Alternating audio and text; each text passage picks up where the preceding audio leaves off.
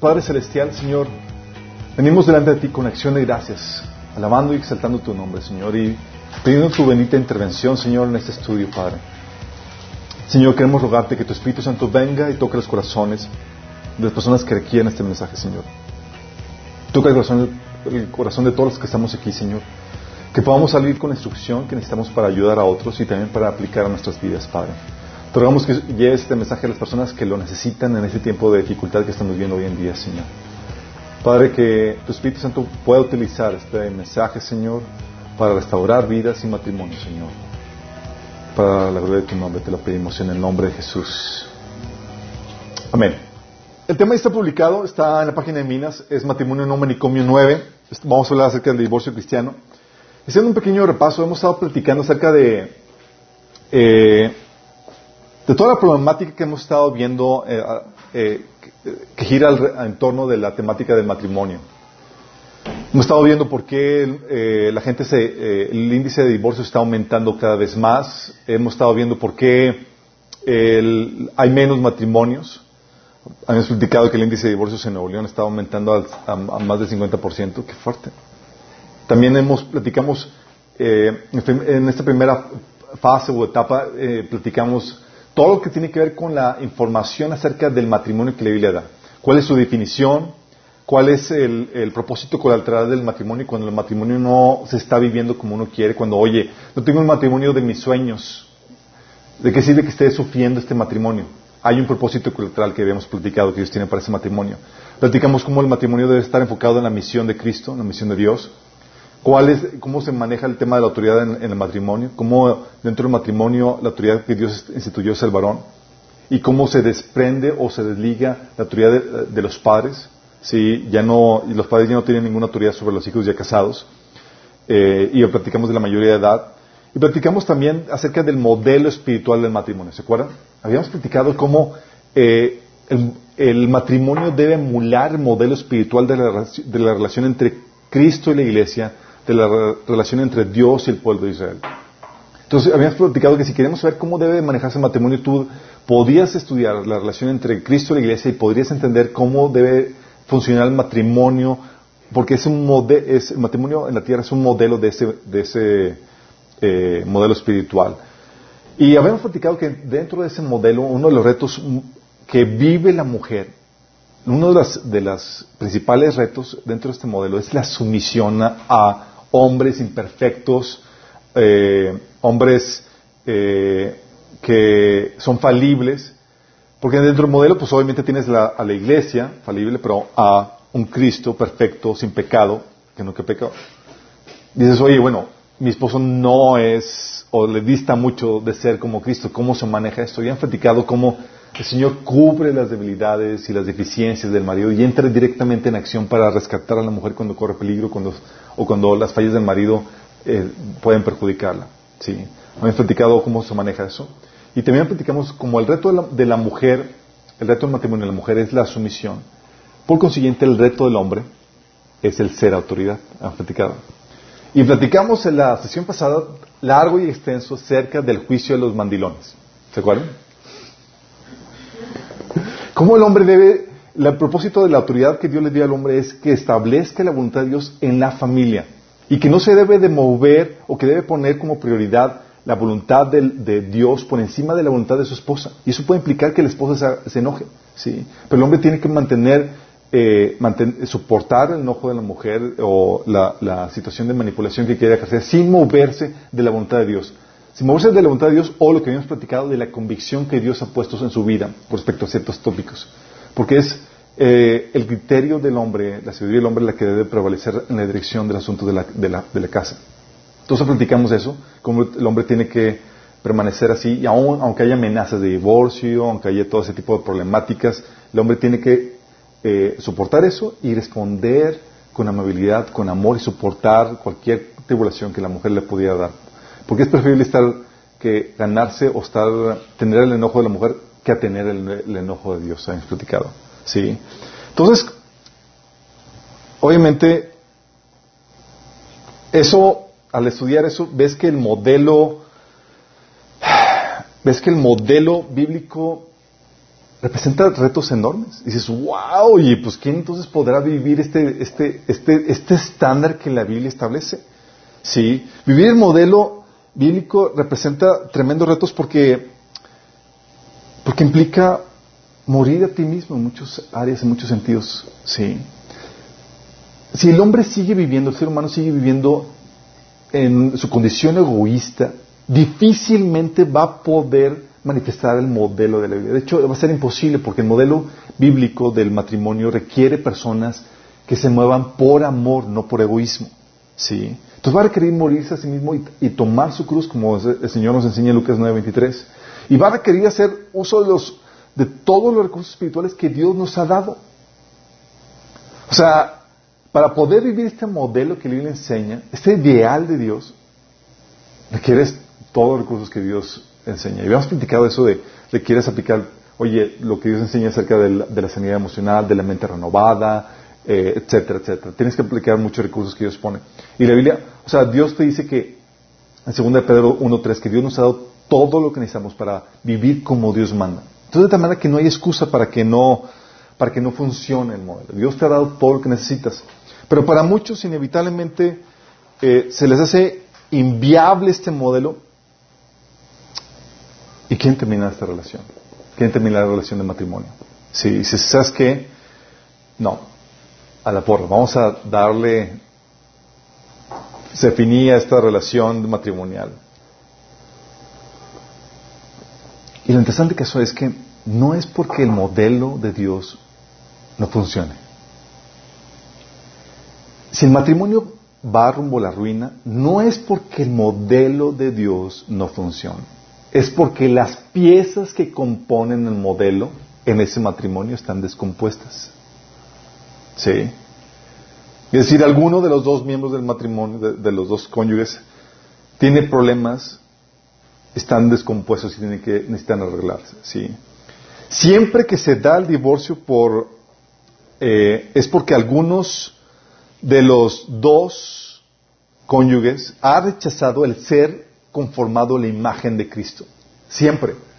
Oye, ¿qué, ¿por qué falló? Bueno, el, corazón de la problemática es, alguno de los dos no se quiso conformar a la imagen de Cristo. Dices, órale. Sí.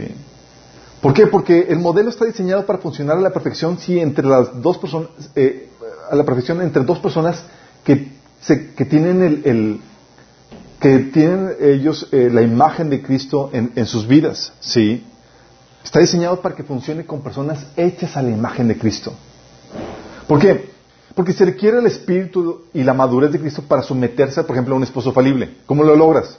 Es imposible humanamente. Claro que es imposible. Requieres el espíritu de Cristo en tu vida y la madurez de Cristo forjada y desarrollada en ti para que puedas llevar a cabo ese, ese reto. Se requiere el espíritu y la madurez de Cristo para sufrir a una esposa eh, sin ceder a sus presiones. Se requiere el espíritu y la madurez de Cristo para amar, para ser bondadoso, amable, benigno con un cónyuge que es odioso. Se requiere, sí. Se requiere el espíritu y la madurez de Cristo para callar y sufrir la ofensa. Se requiere el espíritu y la madurez de Cristo para ser feliz sin importar tu situación matrimonial. Gente que dice, es que no, es que no, no soy feliz en mi matrimonio. No es por el matrimonio. ¿sí? Es un problema más profundo. Es un problema que, va que encuentra su raíz en, tu relación con Dios. Por eso, el diagnóstico de Dios cuando no funciona el matrimonio, ¿saben cuál es? Siempre. No funciona el matrimonio. ¿Cuál es el problema? ¿Cuál es el problema?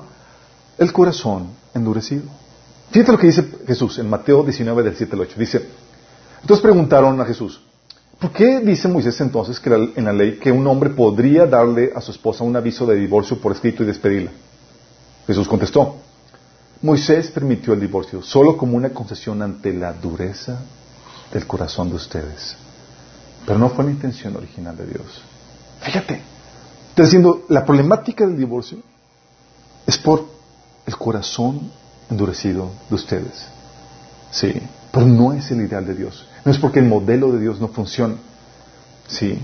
Entonces, oye, ¿se puede dar el divorcio? Sí. Y es aquí donde quiero repasar lo que hemos estado viendo a lo largo de, este estudio, las cláusulas bíblicas de salida al matrimonio. Oye, quiero salirme de este matrimonio. ¿Cómo lo hago? Una es por la muerte de tu cónyuge, y eso no incluye homicidio. Sí. Hay que aclarar. ¿Se tengo que matarlo? Digo que no. Sí, la muerte del cónyuge. Muerte sin que tú intervengas, sin nada que ver. Sí. Como el, el caso, ¿se acuerdan el, chiste muy sonado de, que el, eh, sale el doctor de, sale el paciente con el doctor y estaba la esposa esperando fuera eh, y le dice el doctor al, al, al paciente, mande llamar a su esposa por favor que está fuera. Ok. Y llega la esposa y le dice el doctor a la esposa, su esposo está muy, muy grave.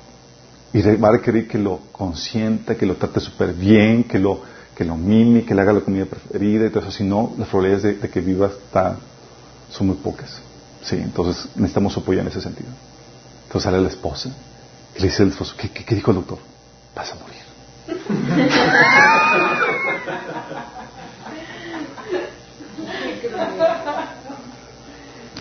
Sí, o sea, se trata de llegar a ese punto.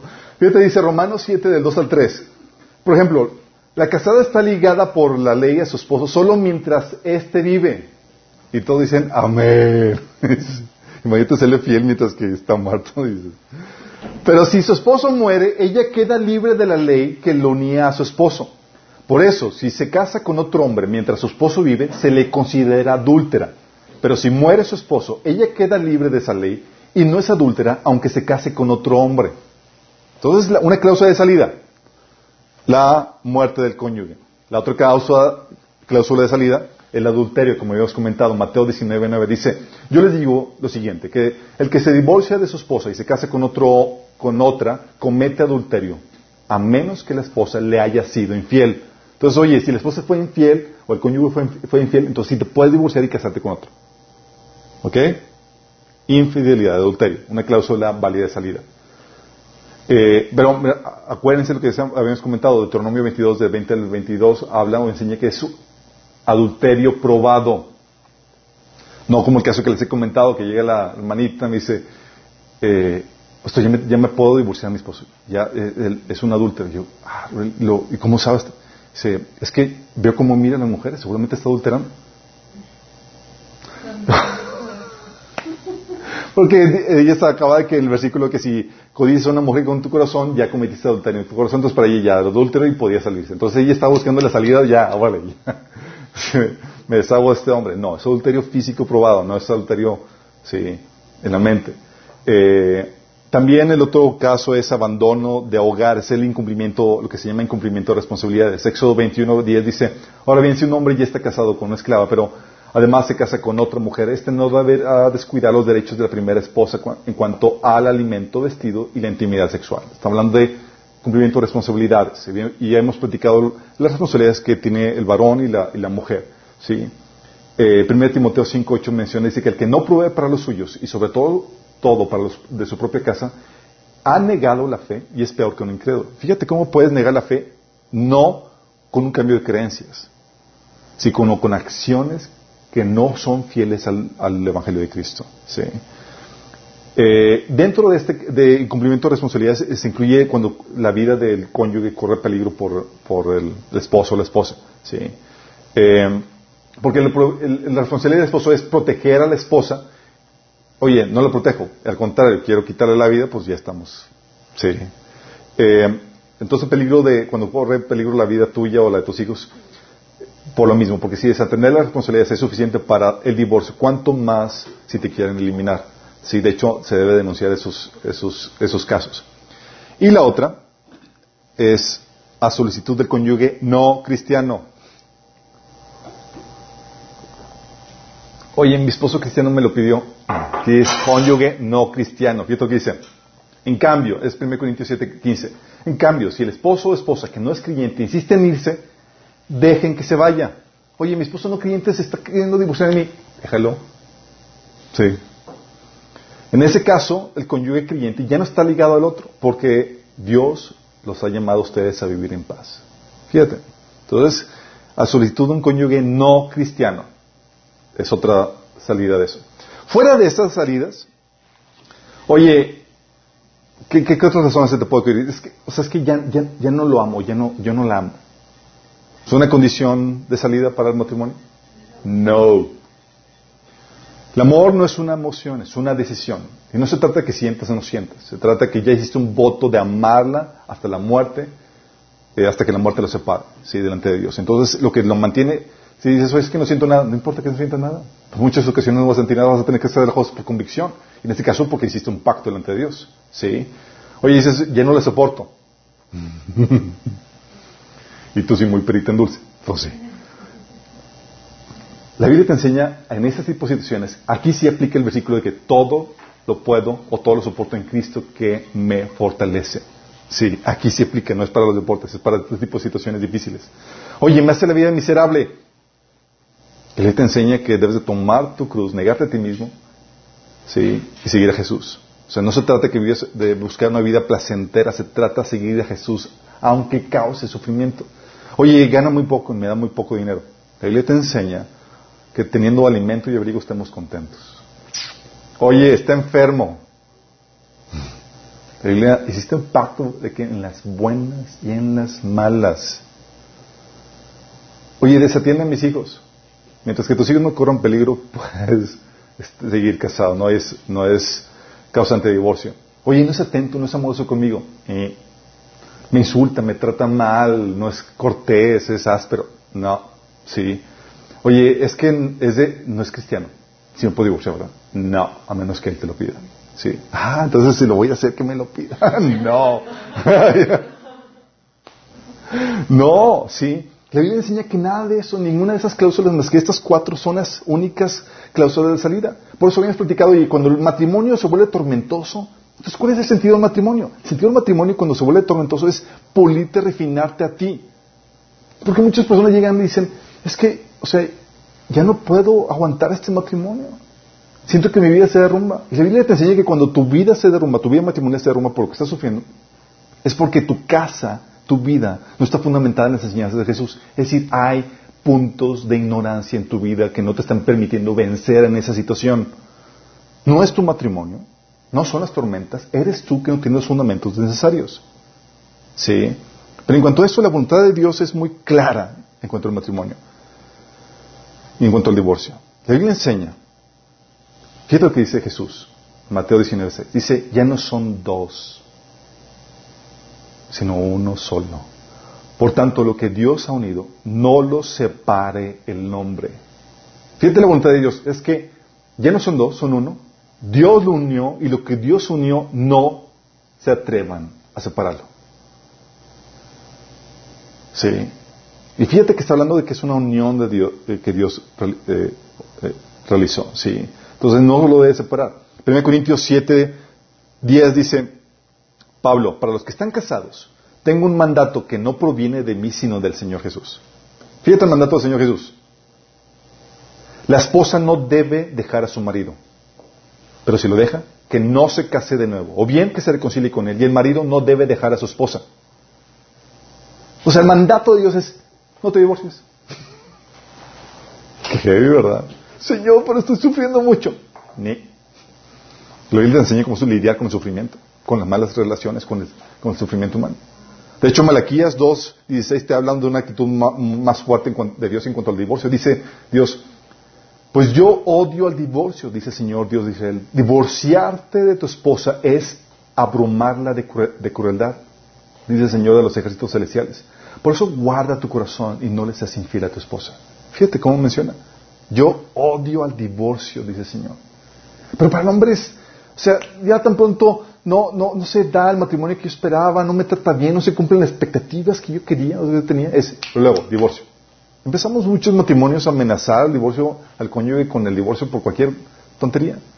Cuando las únicas causales de divorcio solamente son cuatro. ¿Sí? Entonces ahí es donde dices, oye, ¿Qué hacemos entonces cuando mi cónyuge cristiano, mi cónyuge cristiano, cumple con algunas de las causantes de divorcio, causales de divorcio?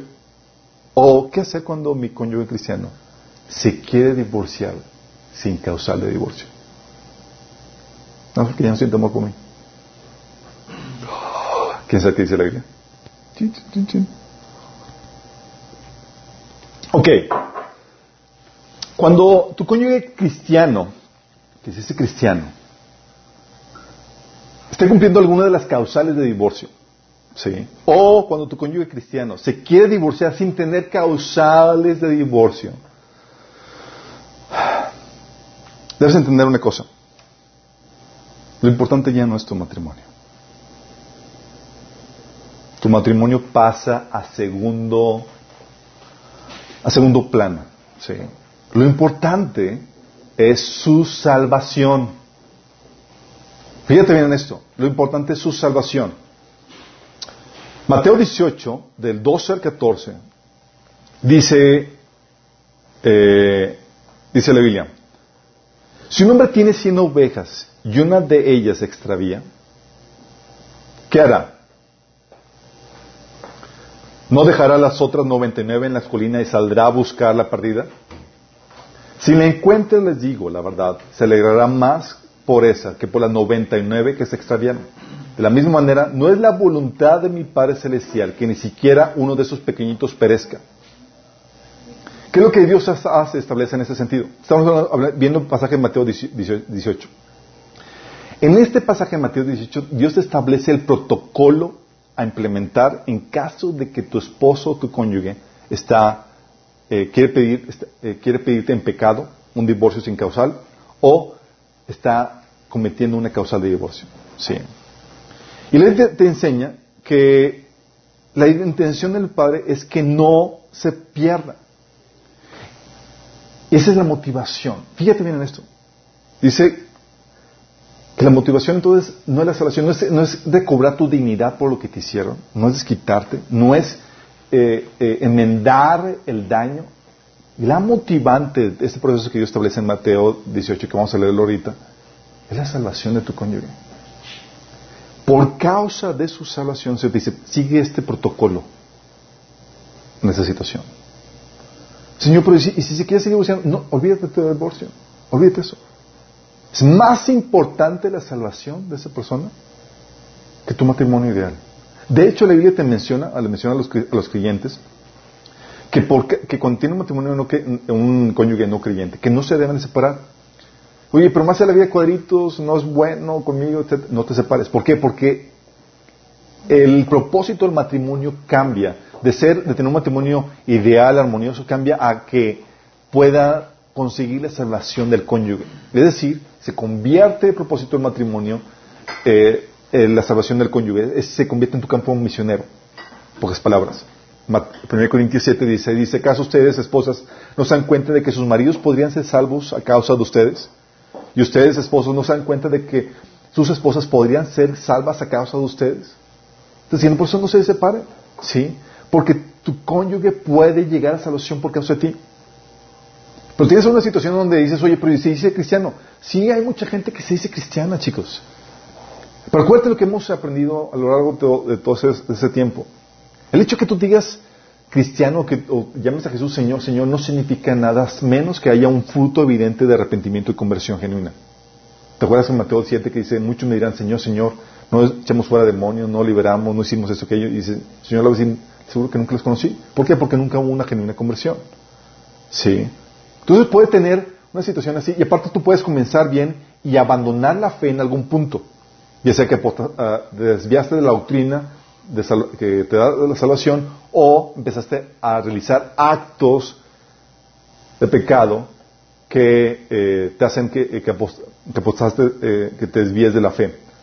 como dice el que, el que no cumple con los, con los manteniendo su familia es peor que un incrédulo. Ha apostatado la fe y es peor incrédulo. O sea, puedes apostatar la fe con tus acciones. ¿sí? Entonces, ¿cuál es el protocolo que, menciona aquí en Mateo 18? el protocolo que pone Jesús es Mateo 18 del 15 al 17. Dice, fíjate el contexto. Vamos hablando que Jesús dice, no quiere que mi Padre, no quiere que ninguno de ellos se pierda. Hablando de las ovejas que se desvían. ¿sí? Lo dice Jesús. Versículo 15. Por tanto, si un creyente peca contra ti, háblale en privado y hazle ver su falta. Fíjate. Dice, empieza Jesús diciendo, ok, La voluntad del Padre es que ninguno se pierda. Hay que ir por la oveja extraviada. Y todos los discípulos, wow, aquí por la oveja extraviada. Y todos dicen, sí, todo, amén. Ok, ¿cómo lo hacemos? Ok. El cónyuge está pecando contra ti, cometiendo pecados que causan divorcio. O está pecando contra ti solicitando un divorcio sin causal bíblica. ¿Qué haces? Ya no es un problema del matrimonio, es un problema de tu salvación o tu condición espiritual está en grave peligro. Entonces, ¿cómo voy por la oveja perdida? El le dice, si un creyente peca contra ti, háblale en privado y hazle ver su falta. Si te escucha y confiesa el pecado, has recuperado a esa persona. Pero si no te hace caso, toma uno o dos más contigo y vuelve a hablarle para que los dos o tres testigos puedan confirmar todo lo que digas. Si aún así la persona se niega a escuchar, lleva el caso ante la iglesia. Luego, si la persona no acepta la decisión de la iglesia, trata a esa persona como un pagano, como un corrupto cobrador de impuestos. Ese es el protocolo que la Biblia establece para las personas que se quieren divorciar. Vamos a analizarlo paso por paso. ¿sí? Primero,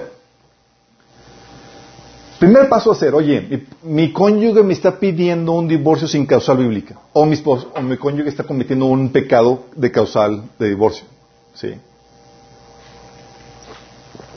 Primero, haces lo, posible por restaurar a la persona y la relación conyugal no lo botas de, buenas a primeras. Ah, ya te caché. Ole. Te... a buenas a primeras. No, fíjate, Jesús te establece el protocolo. Dice, por tanto, si un creyente peque contra ti, háblale en privado y hazle ver su falta. Solo está diciendo, ya, ole, deshazte de él. No, te está, pidiendo que, que aplique ese principio de misericordia, de gracia. Es, ve y trátalo de restaurar de su pecado. Por eso tú te encuentras testimonios impresionantes de, matrimonios cristianos donde algún, algún cónyuge cometió alguna fidelidad y Dios en su majestuosa obra restaura ese matrimonio a pesar de ese pecado. ¿Sí? Y luego Dios los utiliza de una forma más esplendorosa porque tienen una experiencia que da esperanza a más personas para que puedan restaurar el matrimonio cuando se vive ese tipo de faltas. ¿Sí? Entonces el primer paso es, no lo votas buenas a primeras, busca la restauración. Mateo 18:15. Por tanto, si un cliente peca contra ti, háblale en privado y hazle ver su falta. Si te escucha y confiesa el pecado, has recuperado a esa persona. Fíjate la intención o la prioridad es recuperar qué? ¿El matrimonio? No, a la persona. Y por consecuencia viene tu matrimonio. Pero la prioridad es la persona. ¿Sí? ¿Cómo, cómo, ¿Y cómo amonestas a la persona? ¿Cómo, lo, ¿Cómo vas con él y lo reprendes? Oye, mi esposo, mi esposa eh, está pidiéndome un matrimonio de un divorcio sin causal o está cometiendo un pecado de causal de divorcio. Vas, la Biblia te enseña que en Colosenses 3:16 que debes de amonestarlo con la Biblia. La palabra de Cristo mora en abundancia en vosotros, enseñándoos y exhortándoos unos a otros con toda sabiduría Tú vas y no, no, es un plan de reclamo. Sí, acuérdate que en, teoría ya aplicaste el paso uno, que es lidiaste con tu situación emocional. Ya te descargas con Dios, ya perdonaste a la persona, ya lidiaste con la vida emocional. No explotas con la persona, ¿sí? Y ahora, ya como ya lidiaste con eso, ¿sí? Ahora va, te, preocupas por, eh, la salvación de esa persona. Y lo que quieres es traerla de vuelta. ¿Qué haces? Con toda sabiduría, con la palabra lo traes de vuelta. Tito 1.9 dice, debe apegarse a la, fiel, a la palabra fiel según la enseñanza que recibió, de modo que también pueda exhortar a otros con la sana doctrina y disfrutar a los que se opongan. Sí. Es con la Biblia que lo haces. Tal vez tu palabra no, tenga, no, no, te lo tome muy en cuenta. Pero si es cristiano o se dice cristiano, debe tener temor por la palabra de Dios. Y tú debes saber cómo exhortarle con la Biblia acerca de lo que está ah, haciendo. ¿Qué haces? Oye, le adviertes eh, cuáles son las, causales bíblicas de, divorcio, que no se puede divorciar nada más por cualquier cosa. ¿Sí? Le adviertes de que si está cometiendo alguna causal de divorcio, que hay juicio de Dios sobre su vida. ¿Sí? Y aún si trata de divorciarse por una causal eh, no bíblica, por romper el pacto matrimonial también viene juicio de Dios. Sí, como Ezequiel 16:38 que dice, te juzgaré como adúltera y homicidia y derramaré sobre ti mira y celo por haber eh, perdón, Ezequiel 16, 59 dice, por tanto esto dice el Señor soberano, te daré tu merecido, pues tomaste tus votos solemnes a la ligera de romper el pacto, el pacto matrimonial. Dios toma el pacto matrimonial muy severo. ¿Y se acuerdan cuando vimos la, que, la definición de matrimonio? Cuando hacemos el pacto matrimonial, estamos invocando a Dios a que sea el vengador del que lo rompe. Sí. Y la Biblia dice en 1 Tesalonicenses 4, 6, dice, el Señor es vengador de todo esto, como ya lo, os lo hemos dicho y advertido. O sea, no estamos hablando de cualquier cosa, tú puedes advertirle. Oye, pero ¿quieres infundirle temor a la persona? Sí, queremos infundirle temor a la persona. Queremos que tenga temor de Dios un poquito tan siquiera.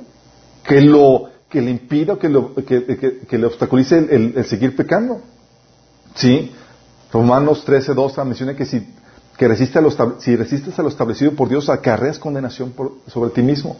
¿Sí? Dices, oye, pero Jesús no es así. Claro que sí. En Apocalipsis 2, 22 menciona, y al 23 menciona cómo Jesús está juzgando a una adúltera, ¿sí? Y a los que pecan con ella, y que por consecuencia en su juicio mata a sus hijos. Jesús, ¿sí? Luego dice Jesús, entonces todas las iglesias sabrán que yo soy el que examino los pensamientos y las intenciones de cada persona y le daré a cada uno de ustedes lo que merezca. Fíjate. Soy da temor, sí, la idea es que tenga temor la persona. Tú puedes tratar de exhortarla y advertirle acerca de lo que puede venir sobre su vida si sigue actuando de esa forma. ¿sí? Y aparte, el querer divorciarse si una causal bíblica lo que lleva es que te lleva a ser responsable del doble pecado. ¿Por qué? ¿Qué tal que dice Mateo 5:32? Pero yo digo que un hombre que se divorcia de su esposa, a menos que ella le haya sido infiel, ella hace que cometa adulterio. Y el que se case con ella, con una mujer divorciada, también comete adulterio. Eres responsable por el adulterio que comete tu ex esposa y el que comete el otro con ella. Dice, es responsable de eso. Y aparte de que tú cometes, si acaso te quieres volver a casar. Sí. O sea, no es cualquier cosa. Pues, sí. Entonces le adviertes. Si vuelve y entra en razón, ya lo ganaste. Genial. Hasta llegamos. Le das la oportunidad y lo rescatas. Oye, persiste en su pecado. Si persiste, oye, una segunda vez lo vuelves a llamar, pero esta vez ante otros hermanos para tratar de hacerlo entrar en razón entre más gente. Mateo 18, 16 dice, pero si no te hace caso, o sea, persiste, toma uno o dos más contigo y vuelve a hablarle para que los dos o tres testigos puedan confirmar todo lo que digas. ¿Vamos viendo? Sencillo el protocolo, ¿no? Oye, pues te buscas a alguien de, madurez espiritual en la iglesia y demás para llamarlo a confrontarle su pecado. Acuérdate con ese propósito. No es recriminar a la ofensa. No es tratar de restaurar el matrimonio. El propósito ya quedó eso, eso ya supone que lo olvidaste. El propósito es salvarlo a Él. Lo que está en juego es su salvación. Entonces, Mateo 18, 17 dice, si aún así la persona se niega a escuchar, uh, no, perdón, es Mateo 18, 16, dice, pero si no te hace caso, toma a uno o dos más contigo y vuelve a hablarle para que los dos o tres testigos puedan confirmar todo lo que digas. Obviamente estaba asumiendo que estás llamando, invocando testigos cristianos, entendidos, que conocen la Biblia. No te también a llamar a cualquier, a cualquier persona que no conozca la Biblia ni nada, capaz de que se te vuelve en contra tuya, ¿no? Quieres exhortarlo y él se va a favor del, del, del, que está en pecado, ¿sí? Estamos hablando de cristianos maduros, ¿sí? Luego menciona aquí, como tercer paso, que se presenta, eh, se presenta el caso ante toda la iglesia local. ¿Cómo se hace esto? Es decir, se presenta a la iglesia local por medio de los pastores y los líderes. Mateo 18, 17 dice, si aún así la persona se niega a escuchar, lleva el caso ante la iglesia. Es decir, así que toda la congregación se entere de la situación. Fíjate hasta qué medidas hay que acudir para tratar de corregir el caminar o el, camino de esta persona que está persistiendo en, este pecado. Fíjate hasta dónde quiere ir. ¿Por qué? Porque es la forma en rescatar a la oveja perdida. Si no haces este protocolo, te vale su alma. Qué fuerte. Pues sí es. Entonces, ¿y cómo vas con la oveja perdida? De esta forma. Sí. Y la forma en que, y Dios te hace responsable de ir por la oveja perdida, es decir, por la oveja, y te dice quién es, el, por qué oveja hay que ir. Te dice que tienes que ir por la oveja que pecó contra ti. Sí. Fuerte, ¿no? Dice entonces Mateo 18, 17, si aún así la persona se niega a escuchar, lleva el caso ante la iglesia. ¿Y qué haces? Lo presentas el caso ante los pastores y los líderes para que ellos estén conscientes de la situación y puedan volverlo a llamar y volverlo a tratar de aprender para que entre en razón de su situación. Sí. Oye, no quiere cambiar, no quiere arrepentirse, no quiere enmendar su caminar. ¿Qué sucede? Mateo 17 eh, dice, dice, luego si la persona no acepta la decisión de la iglesia, trata a esa persona como a un pagano o como un corrupto cobrador de impuestos. Esto, chicos, de tratar a una persona como un pagano o como un corrupto cobrador de impuestos, ¿es qué significa? En términos bíblicos, significa la expulsión del susodicho de la iglesia. Voy, ¿Por qué? ¿Se acuerdan cuando vimos el tema de la iglesia? Mejor no pago preguntas.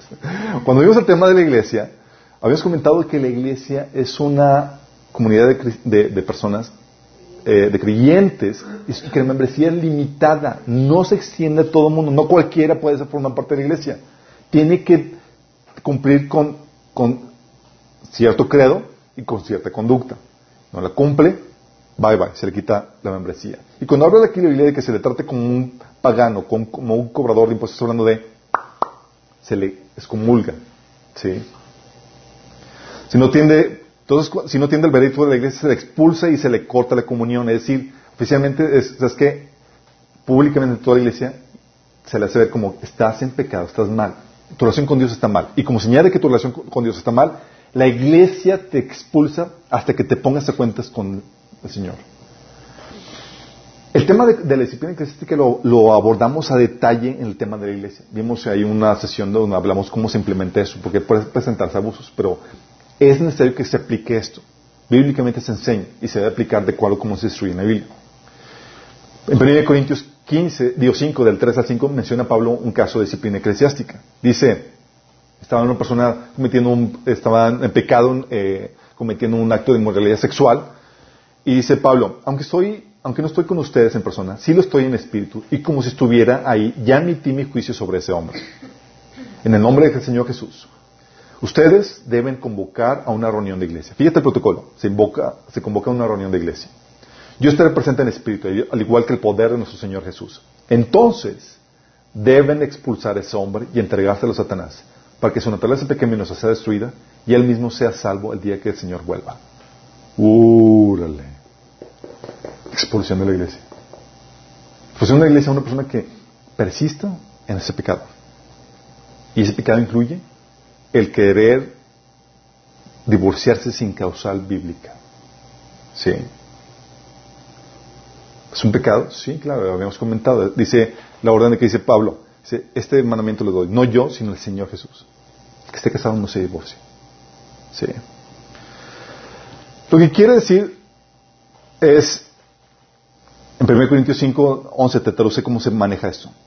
Dice, lo que quiere decir es, no se relacionen con ninguno que afirma ser creyente y aún así se entrega al pecado sexual, o es avaro, o rinde culto a ídolos, o insulta, o es borracho, o es estafador. Ni siquiera coman con esa gente. Fíjate, el asunto es, se dice cristiano y anda en ese tipo de pecado abiertamente, no se quiere arrepentir. Se le corta la comunión.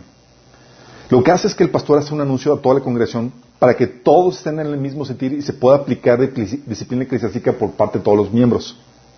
¿Sí? ¿Por qué? ¿Por qué se hace esto? Hay varias razones. Primero es para que, primera, fíjate, la primera es para que él comprenda de su situación espiritual que está mal. Que no es la voluntad de Dios que perezca. Entonces, ¿qué pasa? Si tú haces como, si la iglesia hace como si no pasara nada, él puede pensar que está bien su condición en la que está andando. ¿Sí? Ah, no pasa nada. Cuando su alma corre peligro de muerte eterna. Y lo que hace este tipo de acciones tan drásticas es un shock. Órale. Para que resucites de tu muerte espiritual a vida. ¿Sí? Por eso, Pablo lo enseñaba y lo aplicaba esto para varias razones. Por ejemplo, en 2 Timoteo, en 2 Tesalonicenses 3, del 14 al 15, dice, si alguno no obedece las instrucciones que les mandamos en esta carta, denúncielo públicamente y no se relacionen con él para que se avergüence. Órale. dices, que bueno que ya no estoy en la iglesia primitiva. es algo que debería de continuar, chicos, ¿sí? Pero fíjate la actitud de Pablo. Dice, es, se anuncia públicamente la iglesia, toda se, entera de la situación, se hace partícipe de la, situación y ya no se asocia con esa persona para que se avergüence. ¿Para qué? Para tratar de que tenga algo de vergüenza y que vuelva al camino del Señor. Dice versículo 15, sin embargo, no lo tengan por enemigo, sino monéstenlo como hermano. Entonces una razón es como un shock para que él resucite de esa, de esa muerte espiritual en la cual está cayendo que pueda apreciar su condición espiritual y no sea engañado porque, ah, pues la iglesia, el pastor me sigue aceptando, la iglesia me sigue saludando como si nada, aunque estoy en mi pecado. No, no, no, no. La iglesia te ama tanto que no va a soportar al que vivas en esa situación de autoengaño y te va a correr. Esto es lo que debe hacerse. ¿sí? La otra razón es para que no contamines a otros. ¿Por qué? Porque si, no se sanciona el pecado, lo que sucede es que implícitamente se sanciona, positivamente. Está diciendo, ah, pues entonces nadie dice nada y anda en pecado y está haciendo eso. Y se contamina o se extiende esa conducta a más personas. Es lo que menciona Pablo en 1 Corintios 5, del 6 a 7. Dice, es terrible que se jacten sobre dicho asunto. ¿No se dan cuenta de que ese pecado es como un poco de levadura que impregna toda la masa? Desháganse de la, eh, de la vieja levadura quitando ese perverso de entre ustedes. Fíjate cómo lo menciona. Está diciendo, ese, pecado que se tolera es como un poco de levadura que se extiende a más personas. Desastre. Entonces, no solamente por bienestar de él, sino por bienestar de los demás, se expulsa. ¿Sí? Por eso, si te das cuenta, cuando lees las cartas de Apocalipsis que Jesús escribió, o que Jesús, mejor dicho, dictó a, Juan, el reclamo de, Jesús a varias iglesias era, tengo contra ti que toleras a. Es decir, no estás aplicando disciplina eclesiástica. Sí. Oye, ¿y está mal eso? O sea, que juzguemos a los cristianos y los hermanos que andan en pecado. Digo, no hay que juzgar, no. No saques textos fuera de contexto. Sí. Al contrario, la le enseña que hay que juzgar a los que son de la familia. Fíjate lo que dice 1 Corintios 5, del 2 al 13. Dice Pablo, no es mi deber juzgar a los de afuera, pero sí es responsabilidad de ustedes juzgar a los que son de la iglesia y están en pecado. ¿Responsabilidad de quién? De nosotros. Dios juzgará a los de afuera. Pero como dicen las escrituras, quiten al malvado de entre ustedes. Órale. ¿Conocen iglesias que han aplicado disciplina eclesiástica? No, ya no hay. Que no hay. Y nosotros somos chiquitos y nos ha tocado aplicarlo, imagínate.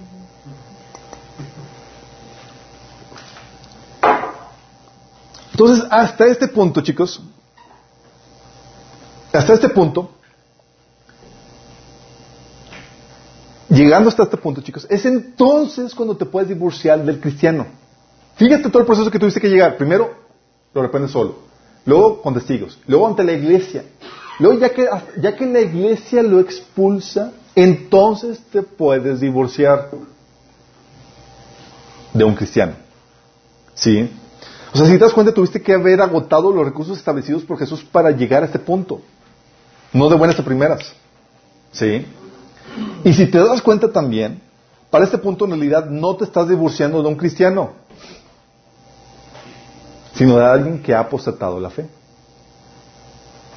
¿Vamos dando cuenta? Por eso es, ok, me quiero divorciar, bueno, tienes que seguir ese proceso. Sí. Oye, mi esposo me está pidiendo un divorcio sin causal bíblica. Tienes que aplicar ese proceso. Si quiere divorciar, ok, que quede sobre él la, conciencia de que está apostatando la fe, de que se está desviando, de que su relación con Dios está mal. ¿Sí? Obviamente, sé alguna pregunta que tienen ahí en mente. En mi iglesia no siguen este protocolo. ¿Qué hago?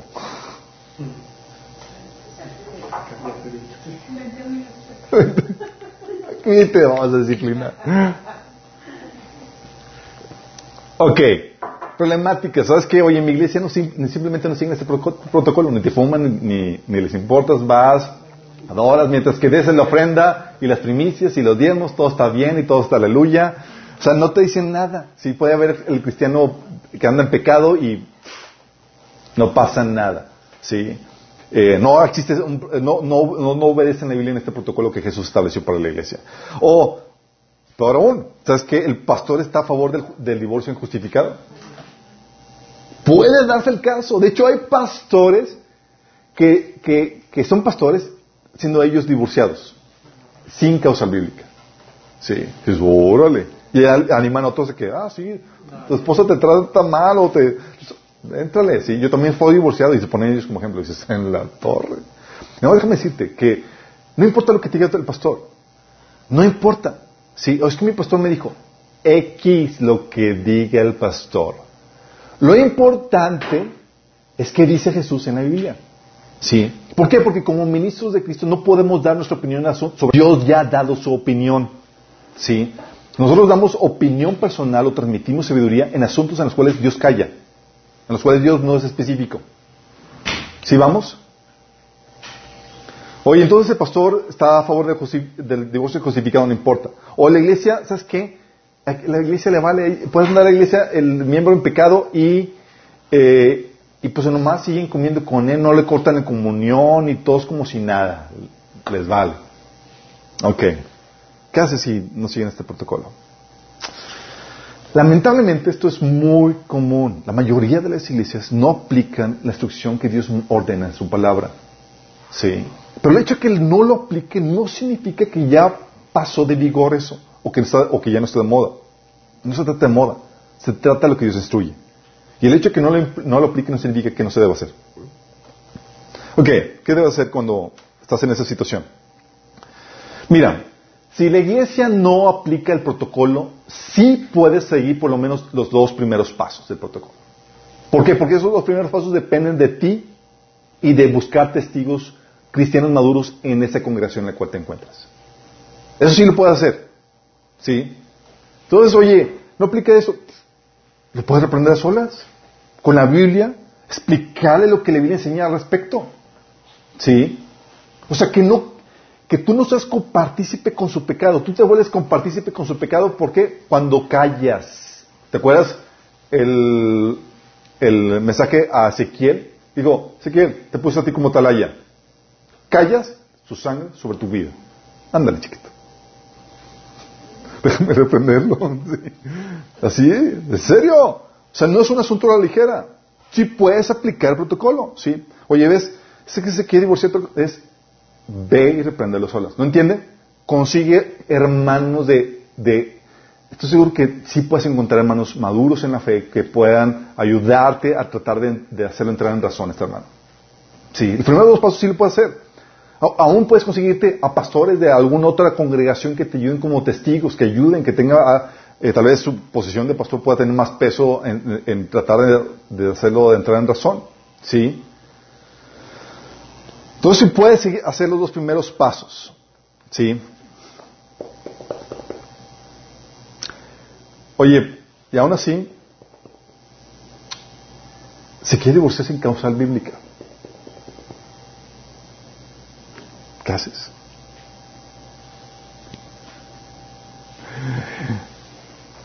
Una,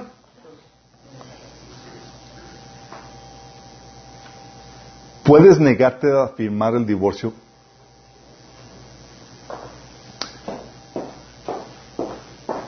Porque con la, idea de transmitir mensaje de cuál es lo que, qué es lo que Dios dice al respecto. ¿Sí?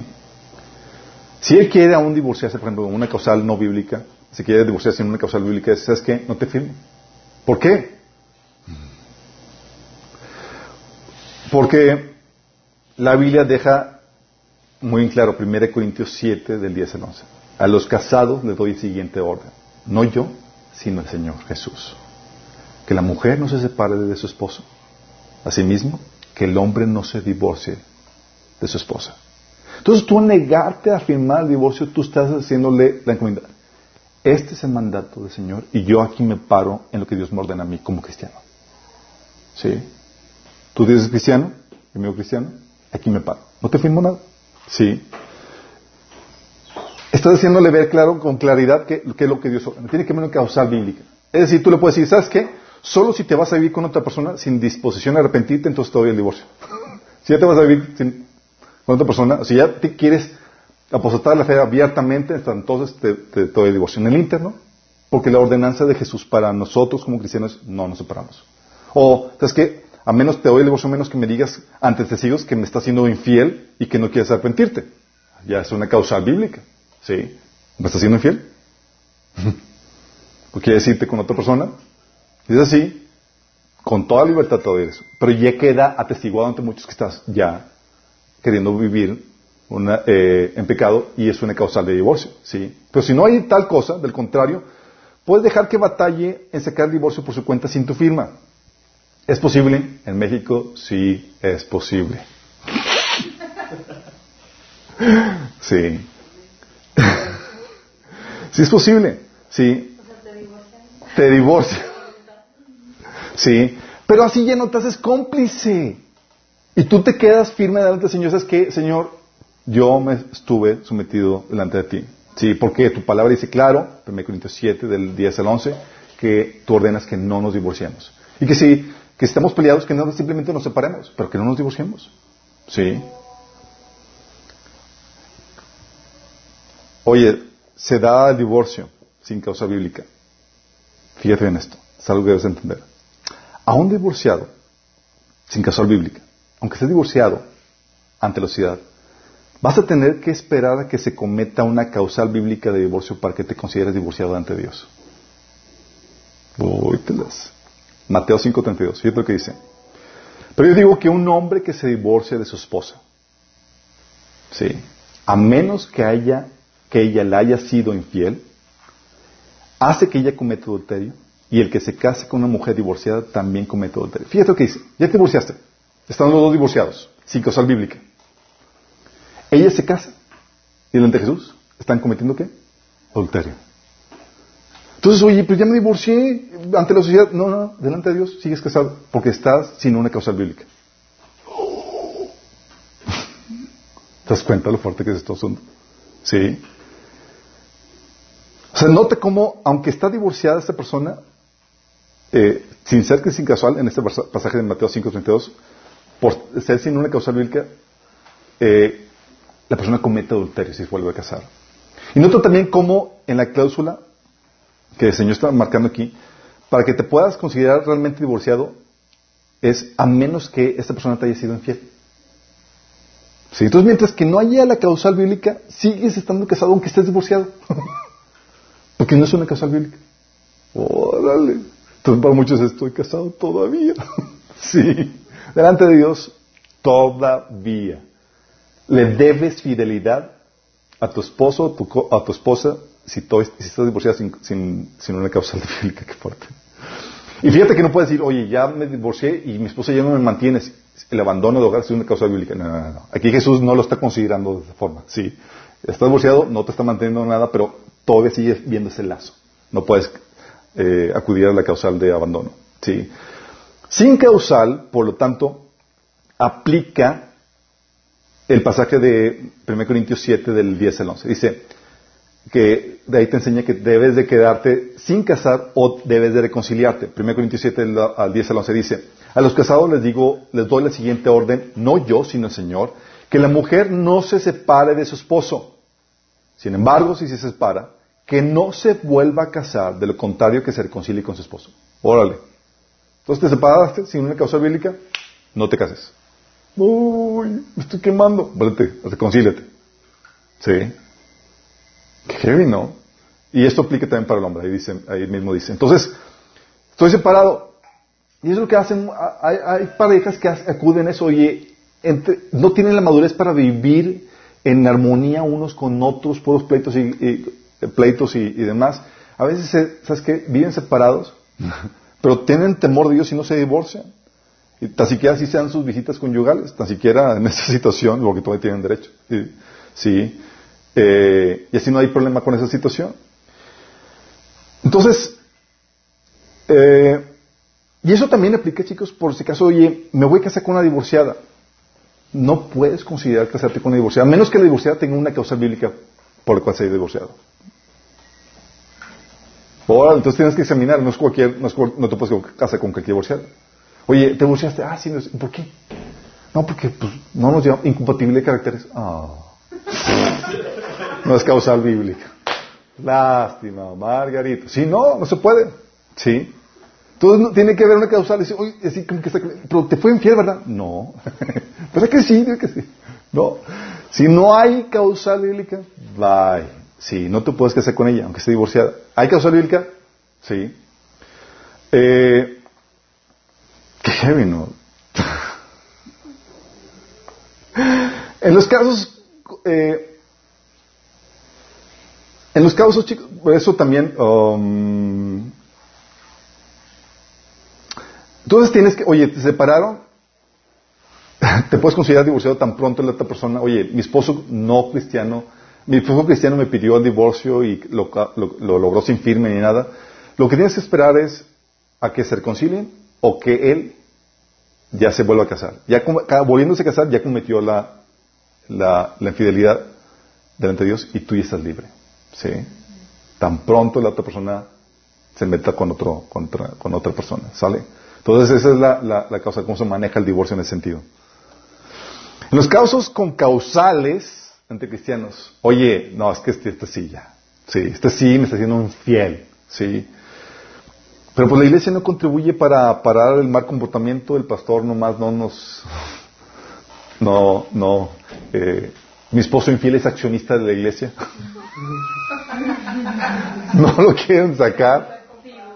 Sí.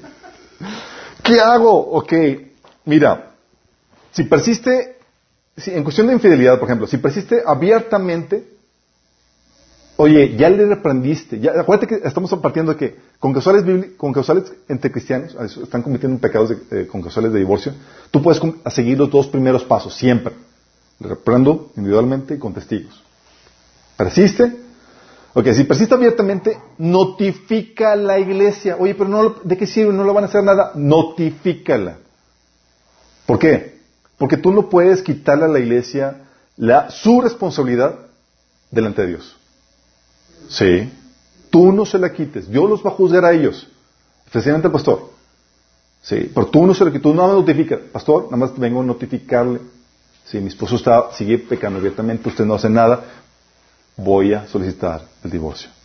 Sí. Puede el pastor dar las razones o los que quieran, no, no hace nada, no hay problema. Sí notifique a la iglesia y dale el divorcio. ¿Sí? Es una causal bíblica. No está explicando delante Dios. Ahora, puede decir, puede suceder que el, cónyuge está eh, en fidelidad y dice que se arrepiente, pero, pero cae, pero es una situación donde, porque está atado al pecado, quiere pero no puede vencer el pecado y necesita ayuda. Sí, hay casos de eso. De hecho, eh, la iglesia el, del, del pastor de jóvenes de la app que, tenemos de YouVersion, de la Biblia, da testimonio muy fuerte de cómo eran pastores de jóvenes y demás, y el, este, este personaje era eh, infiel, sí, cometía actos de infidelidad. Y era una situación donde él quería, pero era esclavo del pecado, y ellos tuvieron que implementar medidas al respecto para que no volviera a caer. Entonces, que hicieron era a donde quiera que viajaba, cuestiones de ministerio y demás, siempre con chaperón. Sí, su guardia personal, ni un momento solo. Y era para reformarse y para que pudiera darle confianza a su esposa y restaurar la relación. Eh, la Biblia enseña, oye, tu esposo está cayendo en fidelidad y toda la cosa. Mucho tiene que ver el hecho de que, eh, bueno, lo que hay, ah, muchas técnicas o cosas que, que, utilizan, de hecho lo vemos en el, taller de desintoxicación sexual, es, oye, tu esposo está teniendo con eso, se, ten mucho sexo con él.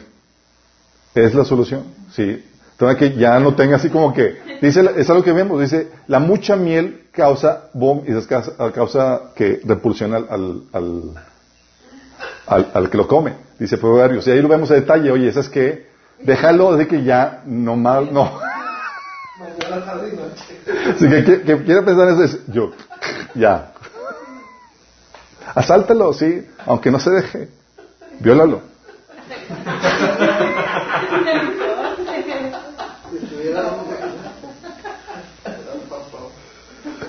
Oye, se dice que se arrepiente, pero no da muestras de arrepentimiento. Está en ti darle una o dos oportunidades y luego ya marchar. Sí. Si no quiere dar muestras de arrepentimiento y nomás no quiere implementar ningún medio para, solucionar eso. Tito 3.10 habla de los que persisten en pecar una, dos veces, darles una demostración y luego deséchalos. Sí, puedes aplicar eso. Pero si te cuenta es, no se, no se, no se vota de buenas a primeras, te busca la restauración de la persona. Sí. Oye, abandono de responsabilidades. Oye, la Biblia menciona en 1 Timoteo 5, 8 que el incumplimiento voluntario de responsabilidades es apostatar la fe. Úrale. Mi esposo no mantiene, ya peor que un incrédulo. O sea, está el creyente, el incrédulo y el creyente que no mantiene su familia. Gente que Pero este, hay mecanismos legales muy prácticos, muy eh, que se pueden implementar. Juicio sumario de alimentos son unas cosas muy, muy prácticas. lo que hacen es les quitan, le, quitan los ingresos y se los dan a la esposa y los hijos. ¿sí? Entonces con eso soluciona. Pero sin embargo hay situaciones donde el esposo medio listillo o medio eh, truculento hace que eh, ya no depositen nada a su, a su, cuenta y utilice cuentas de terceros y ya usan ahí cosas por el estilo. ¿sí? Entonces si no funciona con el juicio, vuelve a ser lo mismo. Notifica a la iglesia, ¿sí? Para que no quede sin su responsabilidad de la iglesia y dale el divorcio si él está existiendo en ese pecado, ¿sí? Eh, si la, obviamente, eh, tienes que seguir, si la persona está desaparecida, porque hay casos donde el marido o la mujer abandonan la casa y nomás, no, en serio, y ya nomás no sabes qué onda, se fueron a otro país y toda la cosa, sí, hay un proceso legal que se sigue para poder llevar a cabo ese proceso donde se te, se te declara eh, desaparecido. Exacto. Como dicen que andaba, no estaba desaparecido, andaba de... Andaba de si vieron cómo fue, era que la esposa había marcado como desaparecido a su esposo y resulta que estaba en el mundial de, de Rusia. Hay casos, sí, sí puede dar casos, chicos. Sí. Entonces, oye, está en otra parte y tú ni en cuenta y él ya está haciendo su vida en otro lugar. sí, es una causal. Ah, oye, cuando peligra tu vida, que es parte de, cumplimiento de responsabilidades, mira, ahí depende de ti y de la gravedad de los incidentes, si le das oportunidad de cambio y cuántas oportunidades, porque se mide cada caso en particular y es una situación muy delicada. Puedes decir que, que se arrepiente la persona, pero no puede vencer el pecado y, necesita ayuda también. Hay personas que son violentas porque son adictas al alcohol o a las drogas. Sí. Oye, toma, está tomando pasos para tratar de salir adelante, está yendo a Alcohólicos Anónimos, está eh, yendo, se eh, metió eh, en rehabilitación con los de, los hermanos de los, de los burritos, ¿cómo se llama? clamor del barrio y todos ellos. Oye, ¿está haciendo caso? Digo, sé benigna con esto. Sí. Y tienes que ser muy consciente de que no cualquier cosa es, es amerita. Como que ya me bofeteó, ya es, no, es, ahí se evalúa en cada situación y dependiendo de la gravedad de los incidentes, si le das o no eh, oportunidad de cambio y cuántas oportunidades. Hay veces donde el tipo es, merece estar tras las rejas. Sí, sí corre peligro. Sí. Hay situaciones en donde es un asunto nada más de, ayudarle a lidiar con su amargura para que deje de ser violento. Eh, hay también un mecanismo de defensa, ¿sí? Puedes tener tu pepper spray. Pues, o estar consciente, llamar a, hay, maridos que se han reformado porque ya saben que tan pronto amenaza algo, llamas a la policía para que vengan e intervengan. ¿sí? Puede, hay gobierno, supone que está para protegerte en ese tipo de situaciones. ¿sí? Eh, si tu situación lo amerita, obviamente pon denuncia ante las, ante las autoridades también. Notifica a la iglesia y también te la puedes divorciar. Sí, oye, la situación está grave, corre peligro, sí se puede dar. Entonces, estas son las cosas, sí. Eh, si no hay iglesia que siga el protocolo, puedes por lo menos siempre llevar a cabo los primeros dos pasos en cuanto a esto. Sí. Oye, tú como cristiano, te quieres divorciar sin causal bíblica. Y esto no, es casualidad que Dios nos haya permitido llevar a cabo esta, este, este, serie. En estas últimas dos semanas, tres semanas, tres, cuatro casos de cristianos queriéndose divorciar sin causal bíblica. Dices, órale. En estas últimas dos semanas ha tocado este tipo de situaciones. Y por eso, por eso oye, es que me siento aludido. Pues siéntate aludido, pero no es por ti. Hay muchos, sí, que están teniendo esta problemática. Sí, oye, tú como cristiano quieres divorciarte sin causar bíblica, no es porque no aguantas ya la situación que estás viviendo. Acuérdate el veredicto que el Señor da con respecto a eso. El veredicto para Dios es un corazón duro que no está dispuesto a someterse al trato de Dios para tu vida. ¿El trato de Dios duele? Sí, duele. ¿El trato de Dios es incómodo? Sí, muchas veces es incómodo. Pero el llamado de Cristo para ti es que tomes tu cruz, te niegas a ti mismo y lo sigas. Dios nunca te prometió tu comodidad. Él te llamó para hacerte a la imagen de Cristo. Y esa imagen te quiere trato, sí, forjarte, que te meta en el, horno. No es placentero. Y tienes que someterte a ese trato. Respingas de ese trato es síntoma, un corazón duro, como dice Mateo 19, del 7 al 8. Entonces preguntaron, ¿por qué, ¿por qué dice Moisés entonces en la ley que un hombre podía darle divorcio a su esposa eh, y despedirla? Jesús contestó, Moisés permitió el divorcio solo como una concesión ante la dureza del corazón de ustedes. Veredicto, tienes un corazón duro. ¿Te quieres divorciar sin una causal? corazón duro. Nada más que ten cuidado con eso. La Biblia enseña o te da una advertencia cuando tienes corazón duro, que no quieres someterse al trato de Dios. ¿Cuál es el veredicto delante de Dios? Fíjate lo que dice. Es Hebreos 3 del 7 al 19. Fíjate lo que dice. Por eso el Espíritu Santo dice, cuando oigan hoy su voz, no endurezcan el corazón como lo hicieron los israelitas cuando se rebelaron. Vóytelas. Señor está escuchando el mayor Señor que dice, odio el divorcio, no quiero que te divorcies. El Señor dice, no endurezcas tu corazón. No lo endurezcas. El Señor te está diciendo, no quiero que te divorcies. Si no endurezcan el corazón como lo hicieron los israelitas cuando se rebelaron. Aquel día que me pusieron a prueba en el desierto. Ahí sus antepasados me tentaron y pusieron a prueba mi paciencia a pesar de haber visto mis milagros durante 40 años. Por eso estuve enojado con ellos y les dije, su corazón siempre se aleja de mí. Rehusan hacer lo que les digo. Fíjate, corazón duro, rehúsa hacer lo que Dios dice. No hace caso de lo que Dios dice. Así que en mi enojo juré, ellos nunca entrarán en mi lugar de descanso. Por tanto, amados hermanos, cuidado. Asegúrense de que ninguno de ustedes tenga un corazón maligno e incrédulo que los aleje del Dios vivo. Voy, Adviértanse unos a otros todos los días mientras que dure ese hoy, para que ninguno sea engañado por el pecado y se endurezca contra Dios. Fíjate, es un llamado para que los que, para que exhortemos a los que están endurecidos y quieren llevar a cabo esta acción. Sí, es exhortémonos. Y ese hoy, ese hoy que menciona aquí en este pasaje, es este tiempo de gracia que Dios está dando. Dice, versículo 13, adviértanse unos a otros todos los días mientras que dure ese hoy, para que ninguno sea engañado por el pecado y se endurezca contra Dios. Pues si somos fieles hasta el fin, confiando en que Dios, con la misma firmeza que tenemos, que teníamos al principio cuando creíamos en Él, entonces tendremos parte en todo lo que pertenece a Cristo. Fíjate, te dice, si eres fiel hasta el final, no es como que, ah, pues fui cristiano, porque al inicio sí comencé bien, y ahorita pues ya no. No, micho. Es una señal de una verdad de conversión es que permaneces hasta el final. Recuerden lo que dice, cuando oigan hoy su voz, no endurezcan el corazón como lo hicieron los israelitas cuando se rebelaron.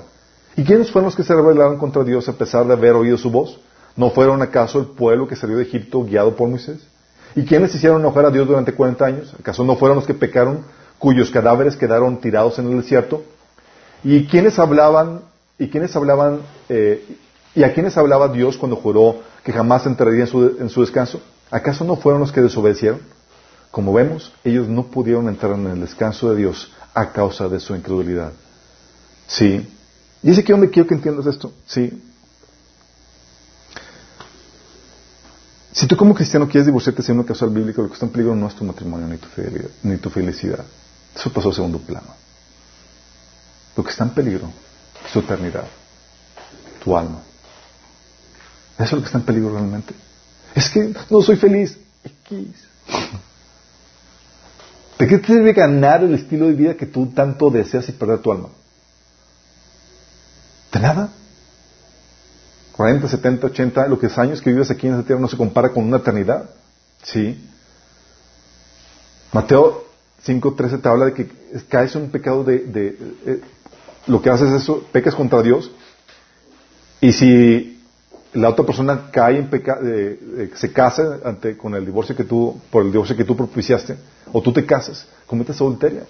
Estás en pecado. O sea, lo, en peligro no está, no es tu felicidad tu matrimonio, sino tu alma. Y todo por no quererte someter al trato de Dios. Es que dices que no soy feliz. Mira, el matrimonio jamás te va a hacer feliz. Tu esposo jamás te va a hacer feliz. Tienes que aprender a ser feliz delante, con Dios solo. No le puedes echarle culpa a tu cónyuge por tu vida miserable que estás viviendo. Es un asunto en tu relación tú y Dios. ¿Sí? Si eres o sea, Pablo decía que él aprendió el secreto de ser feliz en cualquiera que sea su situación, de, contentarse. Dios quiere llevar a esa, madurez. Y Dios quiere pulirte. El hierro con hierro se, pule. Duele, sí duele. Pero debes someterte al proceso de Dios. ¿Sí? O sea, Dios te ama tanto que su prioridad es el formarte la imagen de Cristo. Y su prioridad es eso por encima de tu comodidad. Sí. Por eso Dios permitió que te, casaras con esta persona que tú consideras odiosa. Para tu bienestar. Sí. Oye, pero es que no cambia. Primero cambia tú. Dios quiere forjarte. Oye, como que si no te divorciaste sin causal, ¿qué haces? Mira, ya está, hay situaciones donde cristianos están viendo y escuchando esto y dicen, sí, ya la regué. Uy, pues nos divorciamos sin causas bíblicas. ¿Qué hacemos? Mira, si todavía no se han casado, es un few. Habla con tu ex al respecto y sigue el proceso establecido. ¿Mm? Que su sangre no caiga sobre tu cabeza. Sigue el proceso establecido. Llámate, reprende las olas con la Biblia. ¿No entiende? Con testigos. ¿No entiende? Sabes que ya, abandona. Es su pecado. Sí. Pero que no, su sangre no caiga sobre ti. Oye, si tú lo solicitaste y ya se casó, o tú ya te casaste, ¡ay, híjole! Si estábamos en esa situación, arrepiéntete. Hay perdón de pecados todavía. Clama por perdón. Porque delante de Dios, si no te arrepientes de esa situación, estás bajo maldición de Dios. Él juzga a los que violan el pacto matrimonial. Sí. El juicio injustificado y el divorcio injustificado es una violación al pacto. Oye, y hay gente que dice, bueno, eh, ¿qué hago? Yo estoy casado. me divorcio de mi esposo y me vuelvo con mi ex.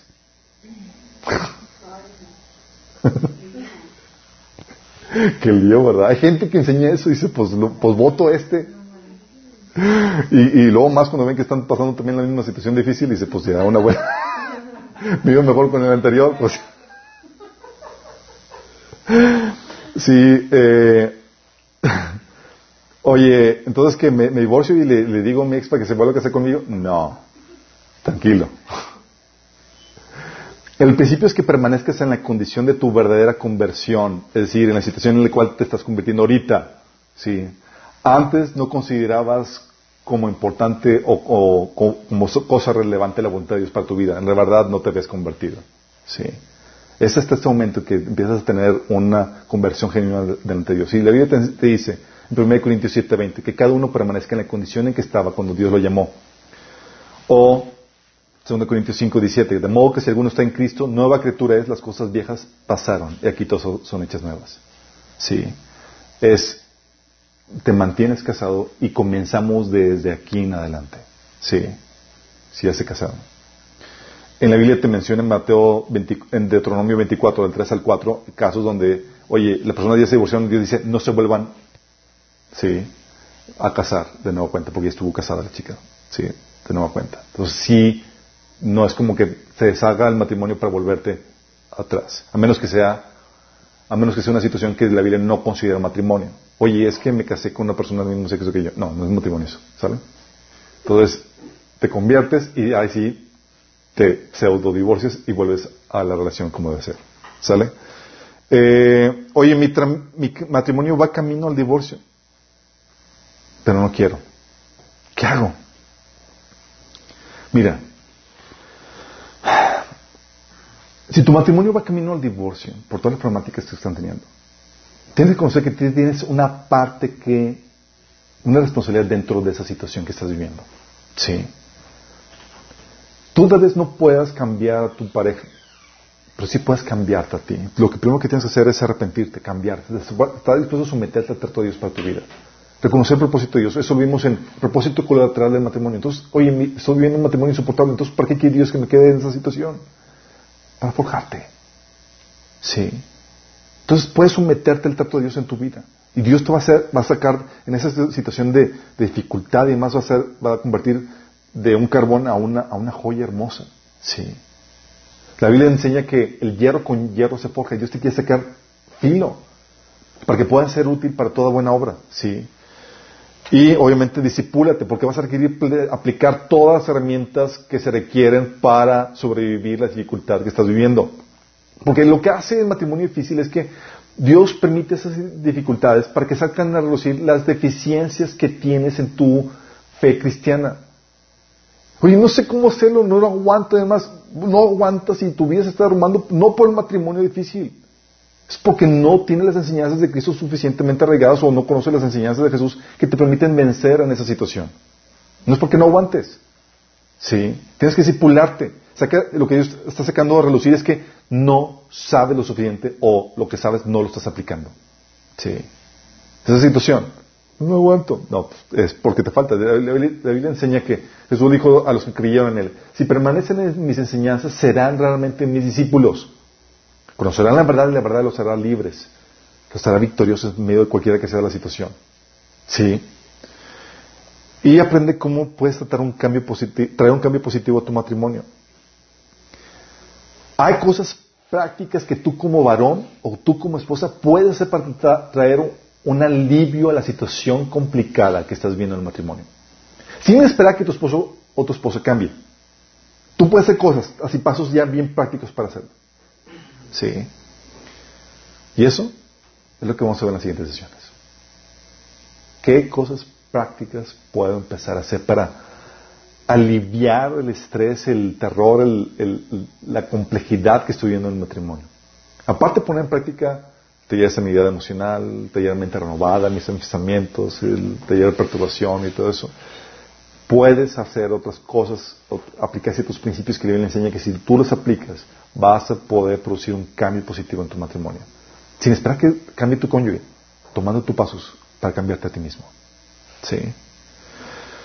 Quiero terminar no sin antes hacer una llamarte a ti que estás en esta, viviendo en esta situación compleja y dices que la regada quiero rescatar mi matrimonio.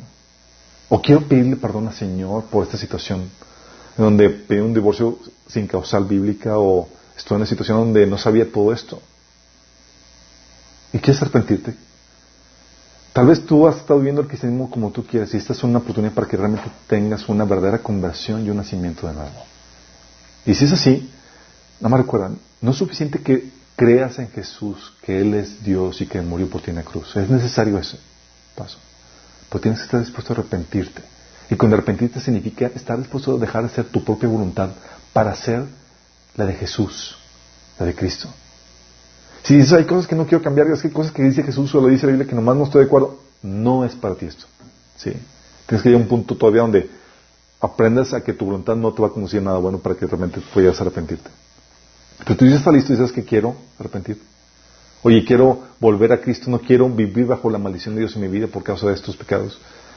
Quiero que cierres los ojos y que te pongas a cuentas con el Señor. Dile en oración a Jesús, Señor Jesús, de hoy me arrepiento de mis pecados.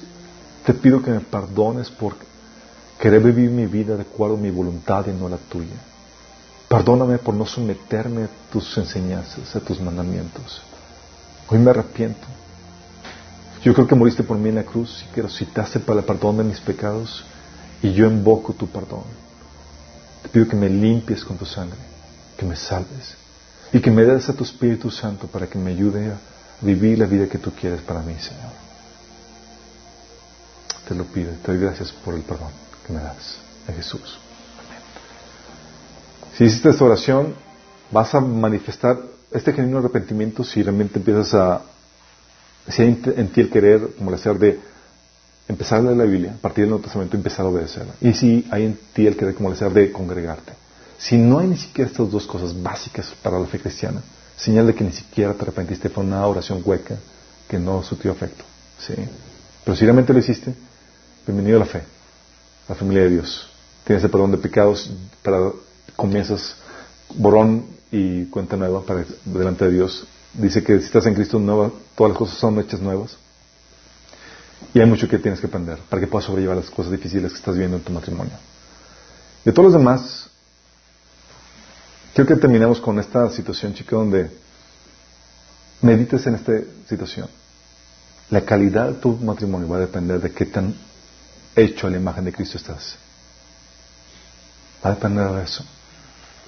Por eso, dices, oye, quiero que me vaya bien en el matrimonio. Sométete al proceso de Dios. Ahorita, si estás soltero, ahorita es soltero. Pero sométete. Para que puedas disfrutar del matrimonio. El matrimonio no es así de, con algo, un procedimiento de, de así, de, de la noche a la mañana. Es un trato de Dios en tu corazón. Donde te forje, te cambia a su imagen. ¿Sí?